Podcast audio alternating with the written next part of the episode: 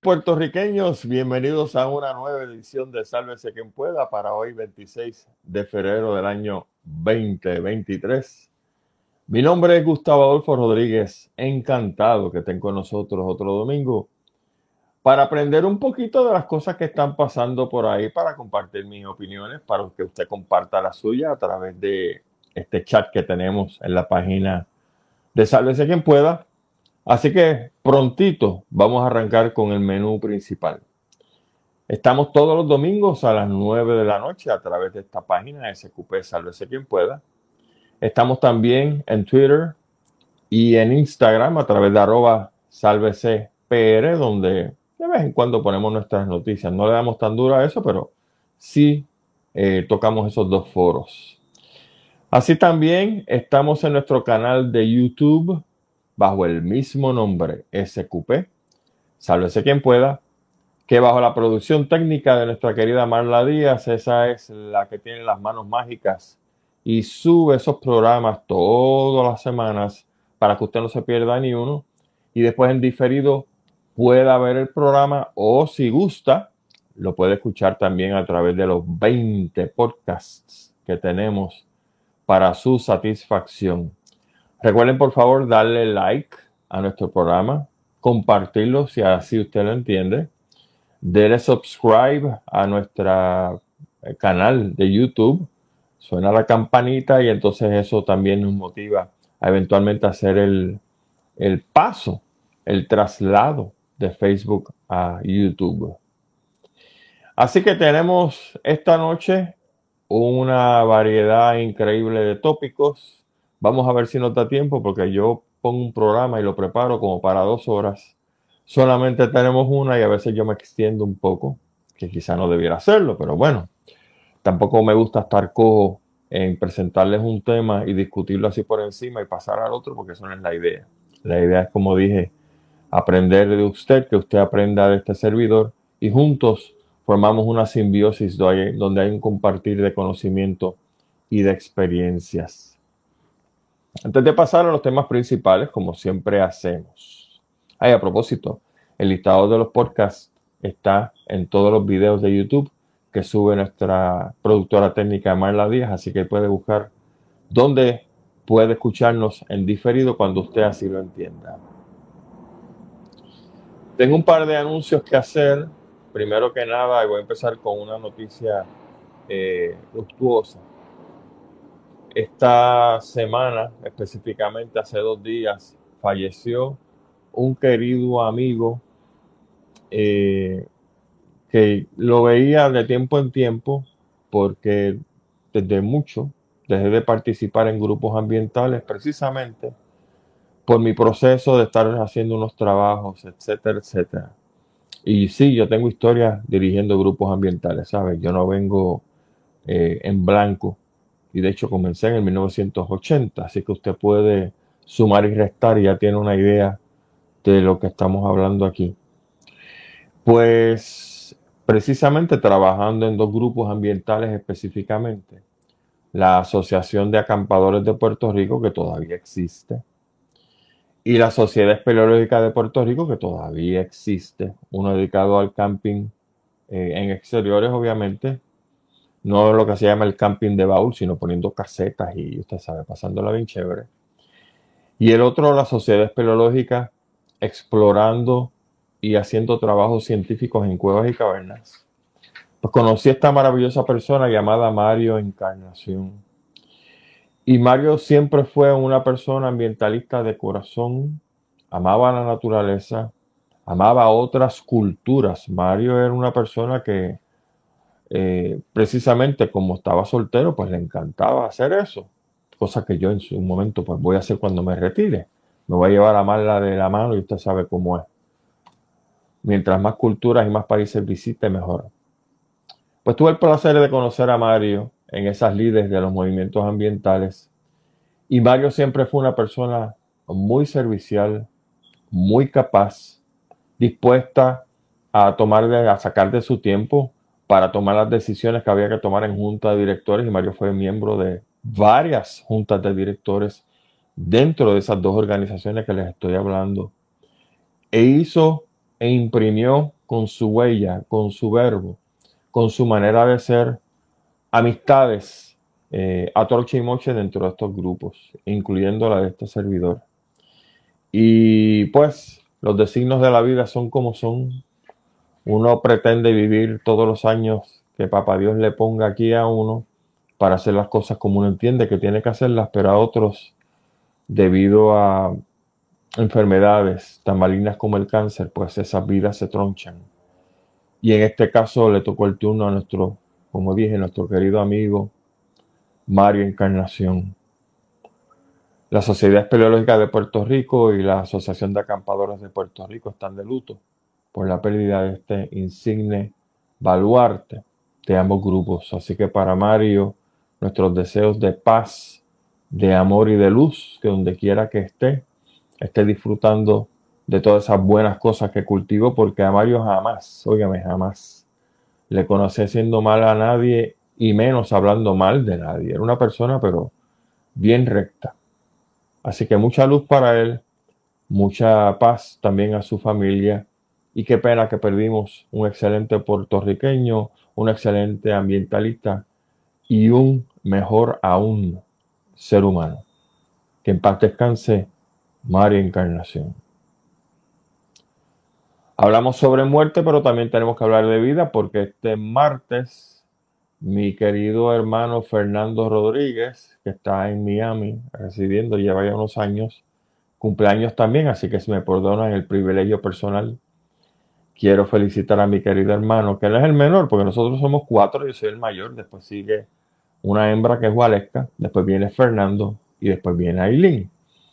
Y Nando y yo tuvimos ese gap, porque yo tenía, qué sé yo, ocho años siete años mayor que él. Y entonces teníamos ese gap que las amistades no eran las mismas. Pero cuando tenía oportunidad de llevármelo con mis panas, eh, hablar y a relajar por ahí, pues lo llevaba. Así que creo que fui, espero, una buena influencia para mi hermano, que como dije está todavía en Miami, pues haciendo de las suyas. Así que un abrazo, Fernando, te quiero mucho y que tengas un excelente cumpleaños el martes. Y por supuesto, pues ya te daré la llamada. A ver si lo coge, porque este hombre tiene una vida sumamente difícil con tanto trabajo que tiene que hacer allá. Pero muchas felicidades, Fernando. El jueves 2 de marzo, esta semana se celebra el Día de la Ciudadanía Yankee, el Día de la Ciudadanía de Estados Unidos en Puerto Rico, porque ese día fue que nos impusieron la ciudadanía de ese país y todo sería magnífico excepto que los representantes y los que dicen que qué nos haríamos sin ella son precisamente los que le roban a ella. Porque qué cosa más curiosa que los últimos, qué sé yo, 10, 15 años. No sé si quiere ir un poco más para atrás, para la época del ladrón mayor Pedro Rosselló el FBI a quien le echa el guante a los PNP y a los populares, los que dicen que defienden la ciudadanía americana. Y da la casualidad de que no tocan a los independentistas. Claro, los locos estos esquizofrénicos de ambos partidos dirán que es que los independentistas tienen comprado al FBI y que ahora el FBI es independentista. Obviamente usted sabe cómo entramos en, el, en estas sin razones de todos estos loquitos. Pero me da, me da risa, me da gracia el saber que se va a celebrar el martes, el, perdón, el jueves 2 de marzo, una conmemoración del Día de la Ciudadanía en Puerto Rico, americana en Puerto Rico, y que los conmemoran son los primeros que le tumban el vivir a la gran nación norteamericana, para que usted vea cómo andan las cosas en este país. Pero, dejando atrás la ciudadanía de Estados Unidos el viernes 3 de marzo, específicamente en 1908. Nació nuestro poeta nacional. Nació el cialeño don Juan Antonio Correger, que como dije fue poeta, pero también fue escritor, fue conferencista o conferenciante, como quiera llamarlo, y periodista en su momento de tendencias marxistas y socialistas. Y usted se preguntará por qué hago énfasis en este del marxismo y el socialismo. Porque le importa la política, el tipo de política que usted persiga, sea socialista, sea capitalista, lo que sea. Cuando usted quiere de verdad su nación, eso es algo de segunda, eso no importa. Yo les he dicho a ustedes que conozco un socialista, que es una persona de primer orden, en Ponce, don Rafi Vargas, mi amigo, y no soy socialista, no me interesa ser socialista. Pero cuando reconozco una persona que es de principios y que se hace llamar socialista, porque lo dice abiertamente, para mí eso no importa. A mí lo que me importa es el cariño y el amor patrio que le tiene Rafi a su terruño ponceño y por supuesto a Puerto Rico. Pues don Juan tiene una historia muy interesante que voy a compartir con ustedes porque ya que este gobierno a ultranza no le gusta hablar sobre lo puertorriqueño porque prefiere robarle a los americanos que hablar de los buenos puertorriqueños. Pues para sacarle un poco el acerrín a todos esos fanáticos locos que andan por ahí, específicamente los del PNP, vamos a decir lo siguiente. Don Juan Antonio Correger, como dije, nació en Ciales y ya en octavo grado lo expulsaron de las escuelas en Ciales porque él organizó en octavo grado. Yo creo que es mucho más bravo que yo porque yo hice mis cosas, pero no tan temprano. A don Juan lo expulsaron en octavo grado por organizar una protesta en contra de los norteamericanos que estaban en el pueblo de Seattle, o sea, de la presencia norteamericana en su pueblo. Y lo vetaron de todas las escuelas públicas de Seattle y entonces el hombre tuvo que ir a estudiar allá a Vega Baja. Su primer poema lo publicó a los 12 años y se tituló su primer poema, Canto a Ciales.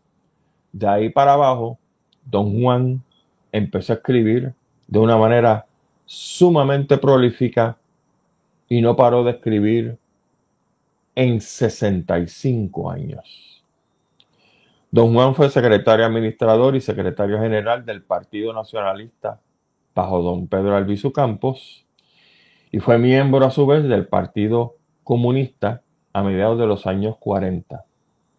Don Antonio Correger ayudó a fundar el movimiento pro independencia, el famoso MPI, y la Liga Socialista Puertorriqueña, que creo que estaban dando bandazos por ahí hasta los otros días, no sé si existen, ¿no? Pero todas estas cosas, las asociaciones con los nacionalistas, las asociaciones con los comunistas y con los socialistas, le valió en su momento, en diferentes momentos, varios años de cárcel.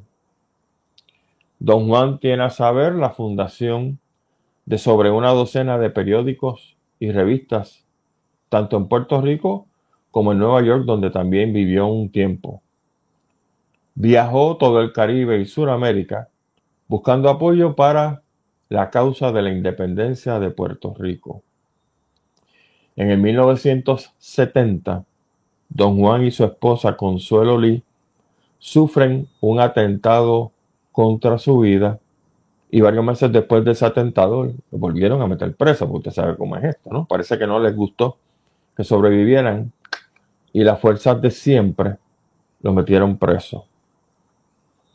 En el 1978, de manera cínica, por decirlo así, el Instituto de Cultura puertorriqueña le interesa su obra y en el 78 publican su primer tomo de obras completas. O sea, alguien o alguienes en el gobierno a favor de Norteamérica, pues dijo, oye, lo que publica este señor es bueno, tiene valor. Así que vamos a publicarle su primer tomo de obras completas y así fue. Como ustedes saben, don Juan, para concluir, eh, dentro de toda su obra prolífica. Y mire, literalmente sacaba una obra cada año, una cosa soberbia cuando usted lee la biografía de él. Yo lo conozco por dos canciones, usted también las conoce. Borico en la Luna, que fue popularizada esa poesía por Roy Brown, en la versión que todos nosotros conocemos. Y por supuesto, Oaubao Moin, que es la canción de alabanza.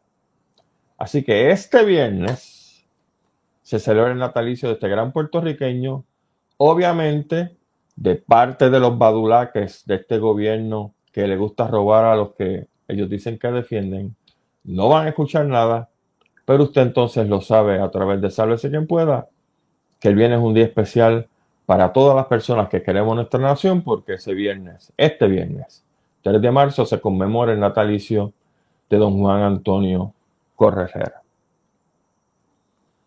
Vamos a las noticias, y yo creo que la primera literalmente me sorprendió, y voy a eso en breve. Por poco me caigo de la silla cuando escuché o leí la noticia que dice que FEMA le asigna fondos a la reparación de parques indígenas. Y le voy a decir ahorita por qué por poco me caigo de la silla. Básicamente, la noticia lo que dice es que se le va a asignar fondos a tres lugares que tienen valor arqueológico reconocido en Puerto Rico. Uno, el Centro Ceremonial de Tibes en Ponce. El segundo, el Centro Ceremonial Indígena de Caguana en Utuado. Y el tercero, el Parque Ceremonial Cueva del Indio en Las Piedras.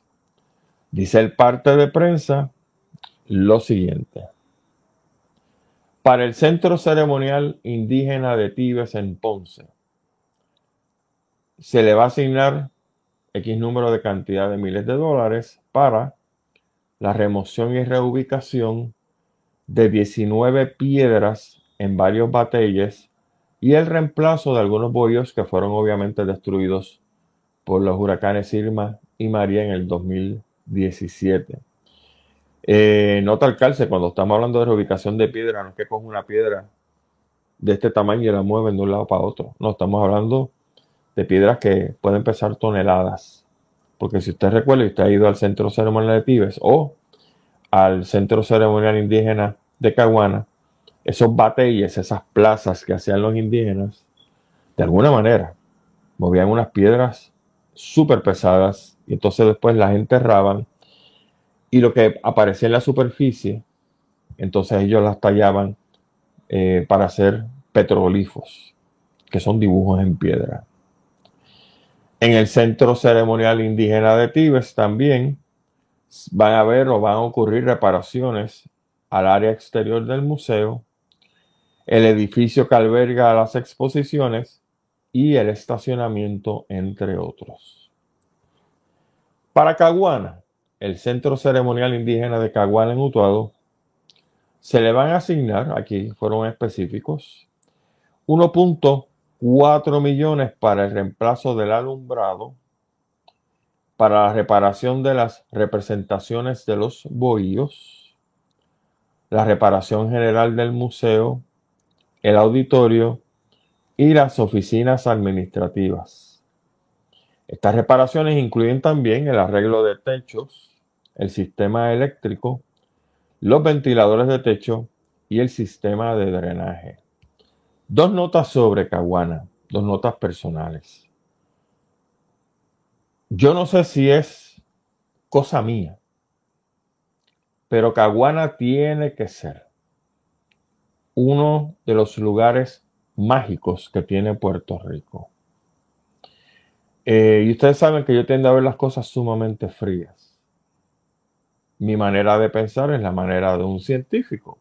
Soy ecólogo. A mí no me entrenaron para ver fantasmas ni cosas así, ¿verdad?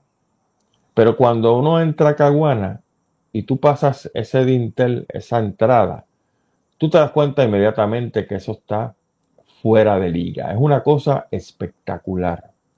se siente una paz brutal. Si el día está precioso, más todavía. Yo no sé si ustedes han tenido esa experiencia, que han visitado Caguana y Tibas y el Parque Ceremonial de las Piedras. Yo he estado en los tres. Pero para mí Caguana le gana, pero por una milla, a los otros dos. No es que sean malos, no estoy diciendo eso, es que sencillamente para lo que uno percibe en ese lugar es una cosa extraordinaria y maravillosa.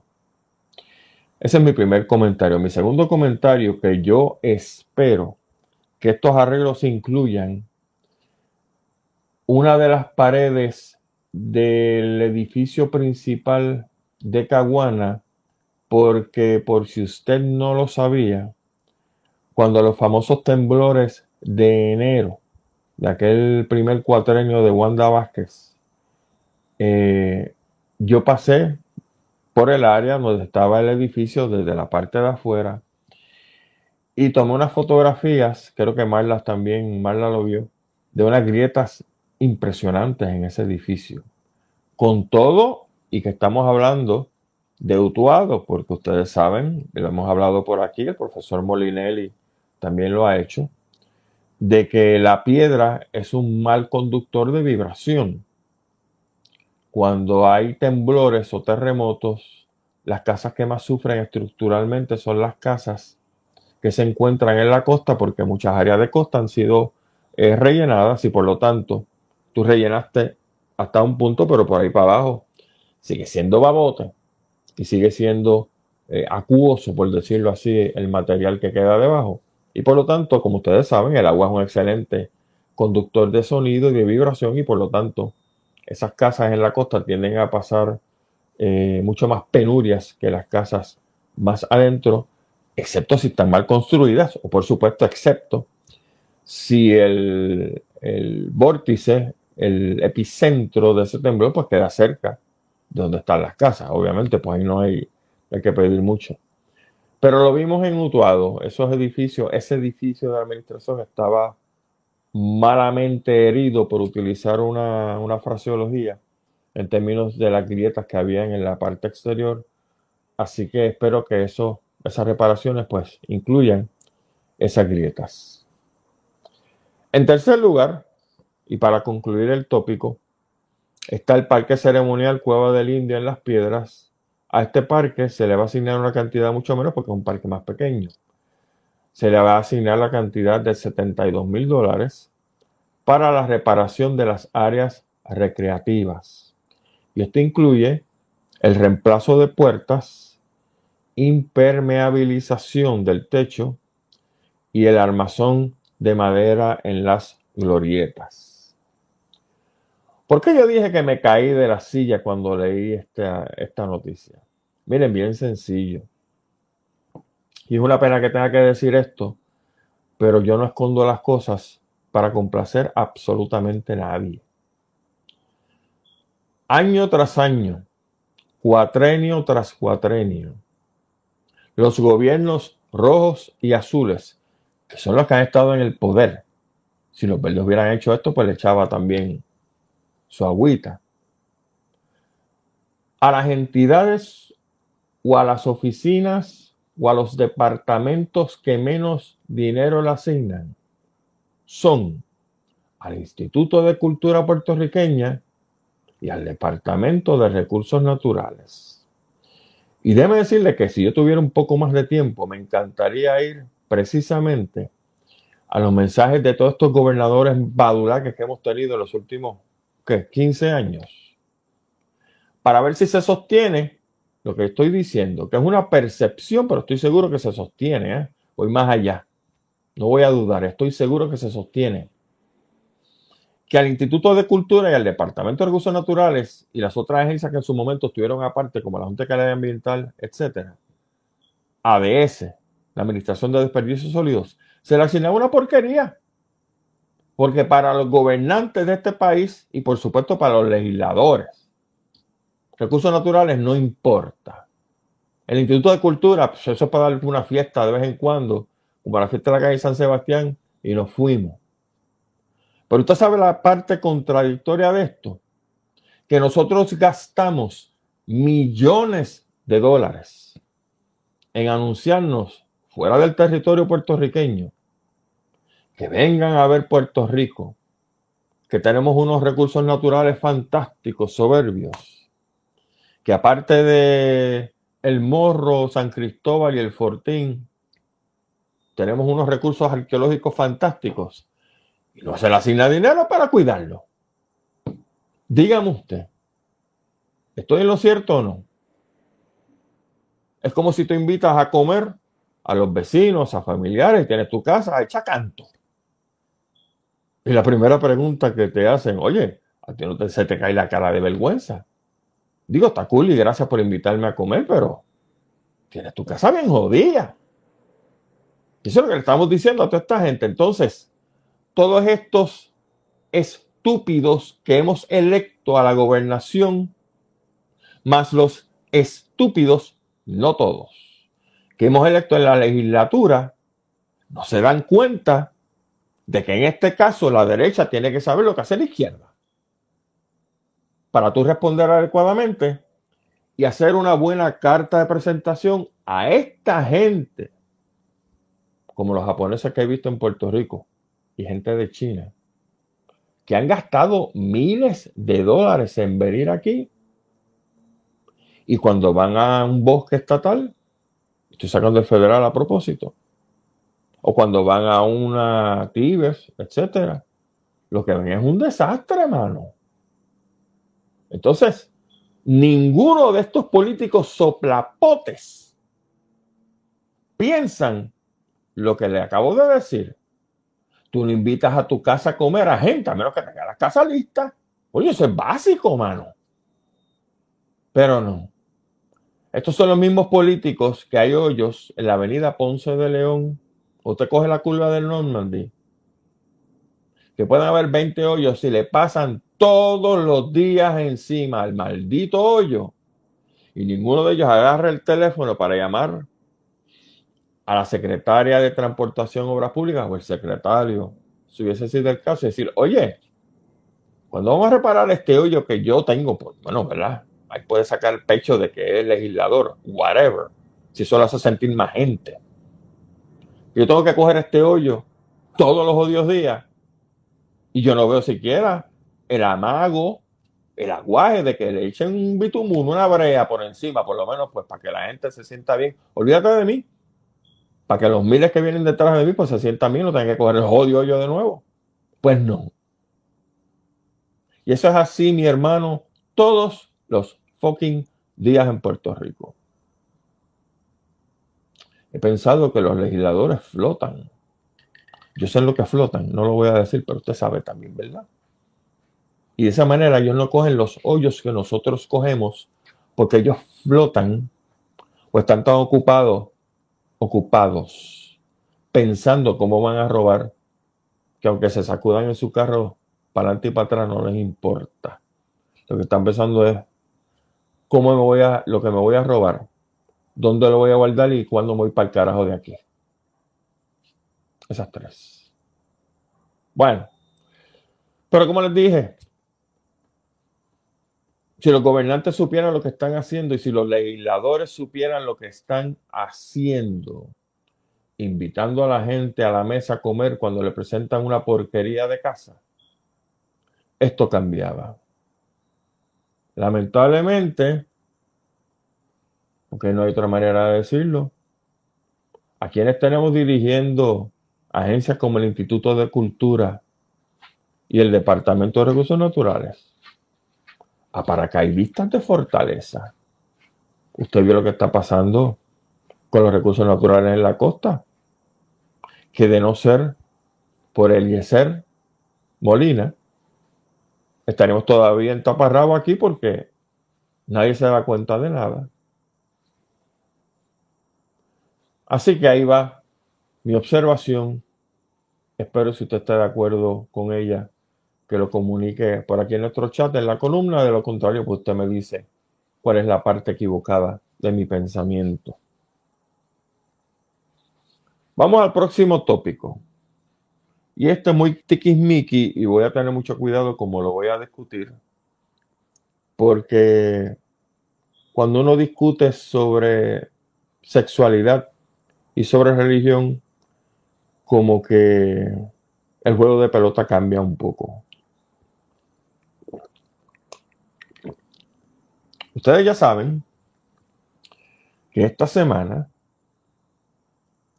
la primera dama de Ponce, que responde al nombre de Milladi Velázquez Pagán, hizo unas expresiones en un programa de radio de un sacerdote sobre el asunto de la homosexualidad.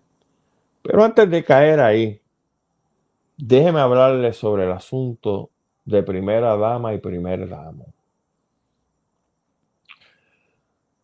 Este asunto de primera dama y primer damo a mí me cae sumamente antipático porque me recuerda las malditas monarquías en el planeta Tierra. Tú tienes la reina y el rey, la princesa y el príncipe, el duque y la duquesa y sigue por ahí para abajo. Como yo lo veo, si fuera alcalde de un municipio, eliminaba por completo el asunto de primera dama. Y si Marla fuera alcaldesa, yo le pediría que eliminara el asunto del primer damo. Primero que nada, yo no fui electo. La señora esposa del alcalde de, de Ponce no fue electa. Y si quiere dar una opinión, pues que la dé como yo estoy dando mi opinión por aquí, usted también la está dando por escrito en el chat. Pero se me aferran al asunto de primera dama y primer damo para adjudicarse un poder que no debieran tenerlo. Esto no es una fucking monarquía. Maldito sea la estampa de las monarquías alrededor del mundo. Yo soy antimonárquico, pero mire, a nivel de odio africano, ¿sabe? Por eso cuando se murió la reina Isabel, yo decía, mira para allá. Sí, yo sé que hay maneras y que la gente pues sigue las tradiciones. Y yo no sigo tradiciones. No sé por qué. Siempre ha sido así, excepto si la tradición tiene un propósito práctico en mi vida. De lo contrario, yo no entiendo. Porque hay que ser primera dama y primer damo. No, lo que tiene es un alcalde y una alcaldesa. Y si tiene una pareja, pues entonces la pareja del señor alcalde o la señora alcaldesa. Y se acabó. No hay que darle más foro a esto. Pero bueno, esa es mi opinión en cuanto al asunto de esta payasada llamada primera dama y primer damo. Vamos a lo que dijo esta señora. Esta señora se presentó como una profesional de la salud, pero de lo que yo vi en la entrevista, que yo creo que básicamente todo el mundo la vio aquí, yo no sé qué quiso decir ella con un profesional de la salud. Ella es licenciada en psicología, es licenciada en terapia de familia, eh, es licenciada en, en, psiquiatría, no sé, no sé porque ella no la explicó. Y en ese sentido el sacerdote debió haberse metido un poco más para ver de qué ella hablaba que era profesional de la salud. Para ver si venía con una autoridad o venía con una opinión personal. Es diferente. Cuando opino sobre los recursos naturales, yo no opino a nivel mío de personal, de que yo quisiera que los pájaros tuvieran dos cabezas y volaran a 90 millas por hora. Yo no puedo hacer eso. Que hablar sobre los, los hechos ser factual. Pues esta señora se presenta como esto, ¿verdad? Y arranca en fa diciendo que los homosexuales son personas confundidas. Ay, mira, por cada homosexual confundido, yo te consigo 10 heterosexuales que son una hostia. Heterosexuales que se han divorciado 5 y 6 veces y vuelven y se casan. Dime si eso no es confusión. Oye, yo me he divorciado dos veces ya y dije que es la tercera y con Marla y no vuelvo. Cosa de que estar seguro que no estoy confundido. Saludos, Marla.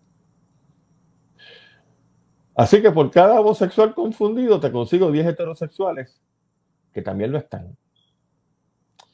Pero viene lo peor. Esta señora establece que los homosexuales son así, que son homosexuales, porque fueron abusados a muy temprana edad. Y eso sonaría fantástico y revolucionario si una supuesta profesional de la salud, que tiene que hablar de ciencia, estamos hablando aquí de ciencia, no de religión, me indica cuáles son los estudios que apuntan a que la mayoría, no sé, 50%, 20, 30, lo que sea, de los homosexuales son así, porque tuvieron un encontronazo de niños, de jóvenes, homosexual, y que eso les provocó convertirse en homosexuales. Bueno, le pregunto a esta distinguida científica que no sé cuáles son sus credenciales. Usted me está diciendo que entonces lo contrario es cierto también. Que usted coge un universo de niñas y muchachas violadas por su tío, por su padrastro. Esos casos abundan, usted lo sabe. Y como fueron violadas por su tío y por su padrastro o por una persona extraña a la familia, ahora son prostitutas. ¿Verdad que sí? Yo no puedo establecer eso porque no tengo ningún documento científico que en esta cultura, en otras culturas, hayan hecho ese examen y llegaron a esa conclusión. Esta señora entonces está planteando también que todos los niños, un gran porcentaje de los niños, que fueron violados por estos curas sucios que tiene la Iglesia Católica, estos ministros sucios que tienen la Iglesia Evangélica a la cual pertenece ella, pues también fueron homosexuales porque los toquetearon y qué sé yo. Eso es. ¿Dónde están los datos? Mi problema como científico, y estamos hablando de ciencia porque es conducta humana, no estamos hablando de los planetas ni la atmósfera en diferentes planetas. Si estamos hablando de conducta humana, esto tiene que estar vaqueado por estudios científicos. No es disparar de la baqueta, como aparentemente hace esta señora. Show me the money. Usted tiene oportunidad de brillar como una estrella ahora. Publique en su página de Facebook, en su página de Instagram, en Twitter, lo que le dé la gana, los estudios científicos que validan ese disparate. Lo sigue siendo para mí. No opinión personal, es que yo no he visto los estudios. Y yo digo, fíjate, esa señora tenía razón un X porcentaje de personas que fueron molestadas de niños se convirtieron en homosexuales. Porque imagino que les gustó. Eso es lo que usted está estableciendo, ¿verdad? Les gustó. Porque yo no me convierto en nada que a mí no me guste. Digo, eso es. Uno más uno son dos, aunque lo digo loco. Pero esta fue la misma señora, dice un artículo del Nuevo Día, que ella eliminó eliminó en las oficinas de gobierno de Ponce máscaras de gigantes. Yo sé por qué. Si ella es evangélica, de nuevo, uno más uno es dos, o dos y dos son cuatro, aunque lo digo el loco. Elimina las máscaras de los gigantes de la oficina de Ponce, porque probablemente le recuerda al diablo. Así de miren, así de dañar está la mente de mucha gente. Porque no veo otra razón práctica de tú tener que eliminar de oficinas gubernamentales de gobierno de Puerto Rico, gobierno municipal, de una agencia pública, una máscara de un gigante que es un fucking adorno, que muchas de ellas están excelentemente construidas en coco y en papel maché. Que tú dices, mira, porque te recuerda al diablo y te pone nerviosa. Y viene la fucking locura esta de que el diablo me habló. Ah, no, espérate. Espérate, espérate, espérate, espérate, espérate. Dicho por ella. Y yo les dije la vez pasada y la anterior que tenía que hacer un programa sobre los políticos que Dios le habla. Si nosotros tocamos aquí temas que usted no lo va a ver ni con Rubén Sánchez, ni con el otro, ni con el otro. Porque nosotros vamos más a fondo de lo que hablan otros entertainers y reporteros. Usted sabe lo que dijo esta señora citada por el nuevo día. Y yo voy a decir lo que ella dijo. Cito. Recibí una instrucción de Dios. Yo le dije a Dios que si tú quieres que yo esté allí en ese lugar ejerciendo alguna función, hablando de la alcaldía, me tienes que coger por los pelos y ponerme allí. Y exactamente el día de las elecciones, Dios me cogió a nivel espiritual, me cogió por los pelos y yo digo, ok, yo obedezco. O sea, uno, Dios le habló. Pausa. O time ball, o tiempo. Yo tengo un serio problema con la gente que Dios le habla, que usted no tiene idea. Porque son los mismos locos, y me perdona la alcaldesa de, la esposa del alcalde de Ponce, que dicen que, que Satán le habló y que escuchan voces. Nos jodimos aquí. En el siglo XXI seguimos escuchando voces del diablo, de Dios, de un ángel y dale que es. Y yo no tengo que ser y escuchar voces para ser ético y para ser moral. Es más, tengo 66 años, señora. La única voz que escuchaba, o de las únicas dos voces que escuchaba, era la de mi mamá o mi papá, que me decían, espérate ahí que voy con la chancleta. Esas voces yo las escuchaba, entonces que todo el mundo aquí las escucha, ¿verdad que sí? ¿Ah? Y a correr se ha dicho, al carajo. ¿Verdad que sí? Esas voces yo las escuchaba. Pero voces de Dios hablándome. No, mire, mire, no, no, no, no, no, no, no. Les dije que es el caso de Elizabeth Torres, la magnética, la que ahora resulta que tiene también cosas en la sangre que son fosforescentes. Parece que tiene guille del, organismo este, que está en la palguera que brilla. Yo lo siento mucho. Cuando tengo ahora en la política puertorriqueña, me importa un carajo la política de otro país. Gente metida en la política que dice que escucha voces, ahí yo tiré la línea. Para el carajo. Y aquí, mano, mira, lo hizo alguien aquí. Israel Barrio, puede ser psicosis. Claro que, pero si yo lo vengo diciendo aquí por años. Estoy seguro que si aquí se hace un estudio de comportamiento humano precisamente y de enfermedades mentales, las mayores enfermedades mentales las gusta a conseguir en los partidos políticos que defienden la ciudadanía americana. Es más, la ciudadanía de lo que sea, vamos. ¿Por qué? Porque tú no te sientes que eres tú tú te sientes que eres alguien en función de otro. Y aquel manda tú eres un pendejo. Y eso tiene que reventarle a la cabeza a cualquiera. Pero eso es una nota al calce. En la política puertorriqueña yo no puedo tener gente que escucha voces de Dios, del diablo, de Satán, de Belcebú, de Lucifer, del arcángel tal. No. Usted tiene perfecto derecho a tener su opinión. Pero tan pronto me dice que usted escucha voces, señora, como decía Sucha, Shusha, es la hora, es la hora de buscar ayuda profesional. Es que, bueno, de verdad.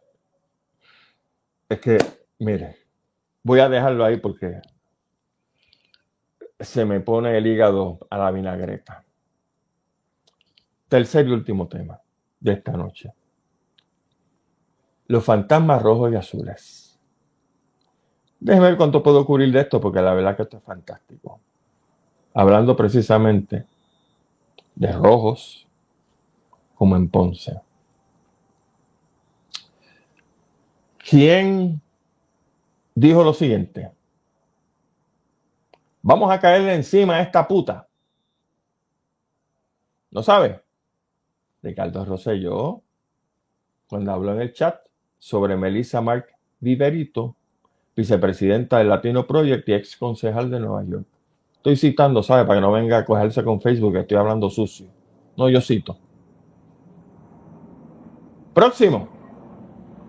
Cuando fallece don Carlos Galliza.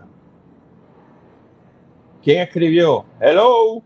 Como en esa bandera, me pego. Y luego entonces reacciona otra persona dice, 15 minutos lo que podemos poner en el acta, la bandera, porque falleció Carlos Galliza. Y otra persona escribe, a un cuarto de acta por seis horas. Esos fueron los títeres que andan por ahí pululando. Carlos Bermúdez, el asesor en comunicaciones del gobernador Triqui Rosselló, Rafael Cerame, el asesor de estrategia de, medios, y Alfonso Orona. Vamos a ver, ¿quién dijo? ¿Quién escribió? Evelyn Vázquez, ¿dónde fue que compitió? Y le contestaron, el Black Angus lo cerraron en el 1996. ¿Quién escribió eso? Elías Sánchez, Sifontes y Edwin Miranda en el chat de Ricky Rosselló. Ya están cogiendo, ¿verdad?, el asunto, por dónde es que va. Ante la muerte de Marta Font, Ramón Rosario, el estratega de comunicaciones del infantil imbécil Ricky Rosselló, le preguntó a Rafael Cerame, Rafa, ¿cuántos días de duelo? Y Cerame contestó, un nanosegundo. Triqui Rosello, el infantil, se refirió a Benjamín Torrecotay como el mama sin precedentes. Esa palabra es más fuerte y no la voy a decir. Después que Benjamín Torrecotay publicó una reacción sobre una persona que había roto un cuadro del gobernador en una oficina. Cristian Sobrino, el santurrón de los otros días del caso de Sixto George, que por poco hay que buscarle pañuelos para que los usara de tanto que lloró. Cristian Sobrino escribió sobre Ricky Martin. Escúchate, Cristian, que parece que se te olvidó. Imbécil. Ricky Martin es tan machista que se folla hombres porque las mujeres no dan la talla. Eso fuiste tú, sucio. Y por supuesto, estamos el famoso, hasta los nuestros los cogemos de pendejos, que usted sabe cómo es. ¿Por qué empecé con estas memorias de este sucio chat que provocó sin un tiro la partida de un imbécil gobernador, pero la permanencia de todos los otros que andan por ahí ufanándose, que son asesores y que son comentaristas políticos, etc.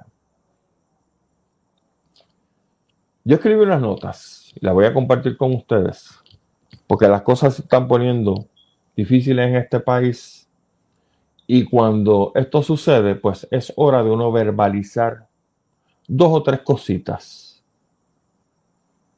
Lo que busca el PNP con estos ejemplos de comportamiento es la desestabilización sistemática de nuestros principios, de nuestro compás moral, de nuestra cultura, de nuestra herencia y de nuestra historia.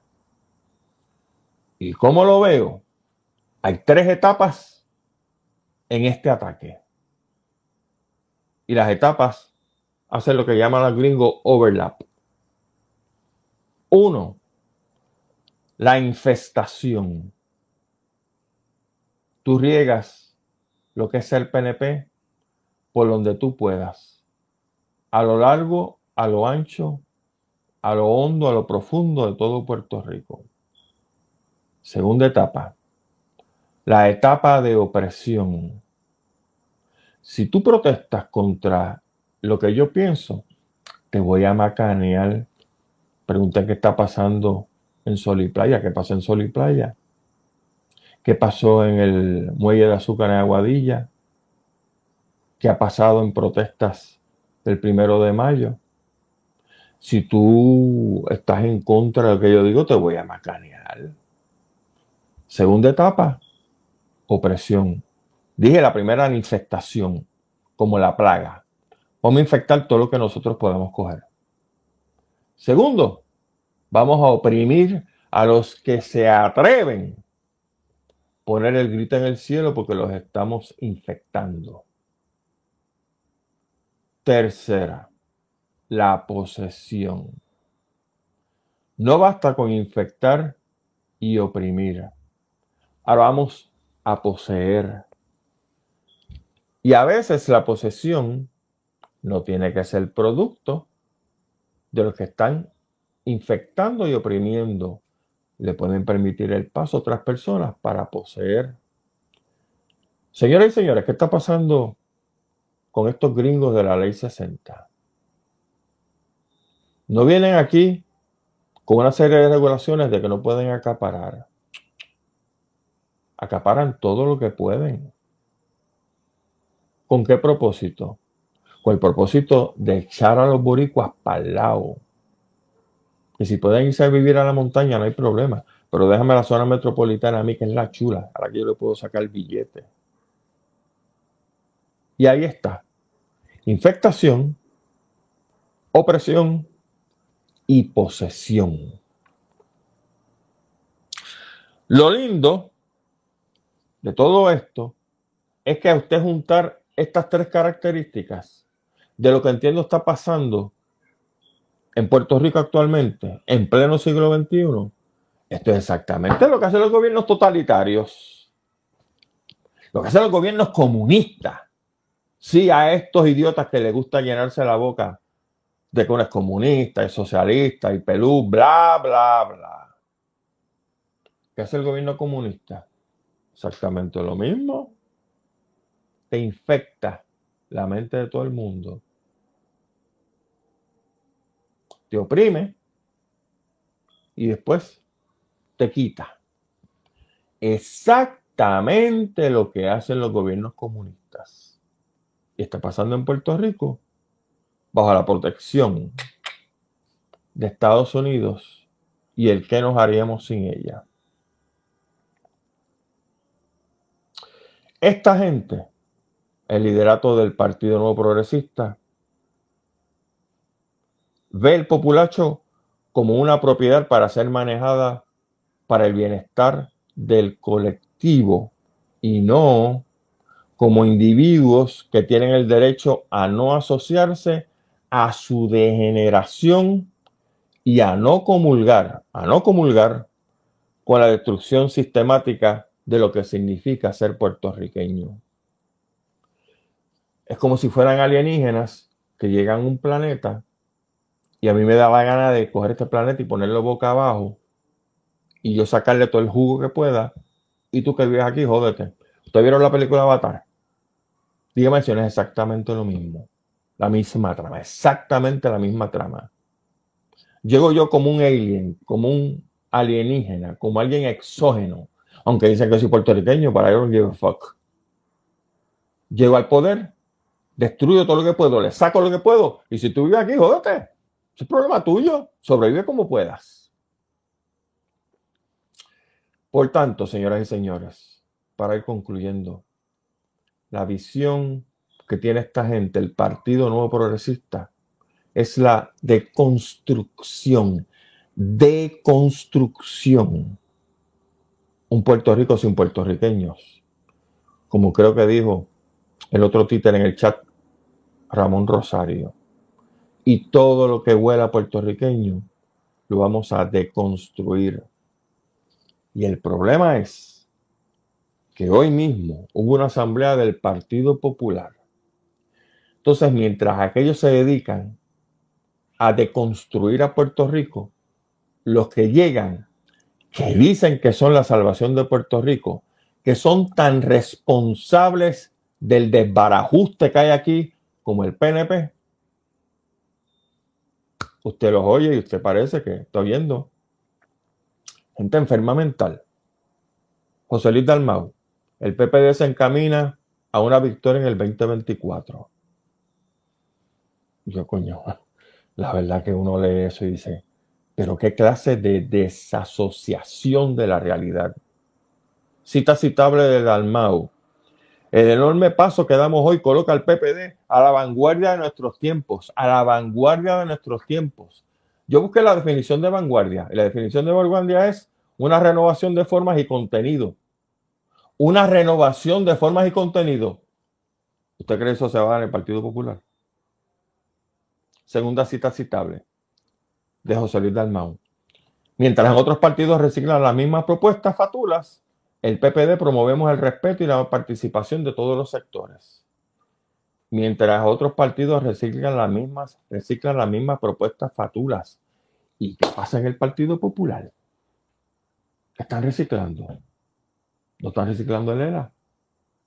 ¿Cuál es la vanguardia que me habla a mí, José Luis Dalmau, para poder salir de estos locos, pillos, tramposos, malos puertorriqueños, puercorriqueños del PNP. Ninguna. Llegamos nosotros, somos los rojos y tiene que votar con nosotros porque nosotros somos los únicos que podemos derrotar a los azules. Dígame usted, señoras y señores, si esto no es sálvese quien pueda. No hay de otra. Los únicos que podemos defender a los puertorriqueños somos nosotros mismos, porque lo que hay, brother, ahí no vale dos centavos prietos. Mi nombre es Gustavo Adolfo Rodríguez. Gracias por estar conmigo nuevamente otro domingo y nos vemos entonces la semana que viene en otro programa de Sálvese quien pueda. Excelente semana. Hasta entonces.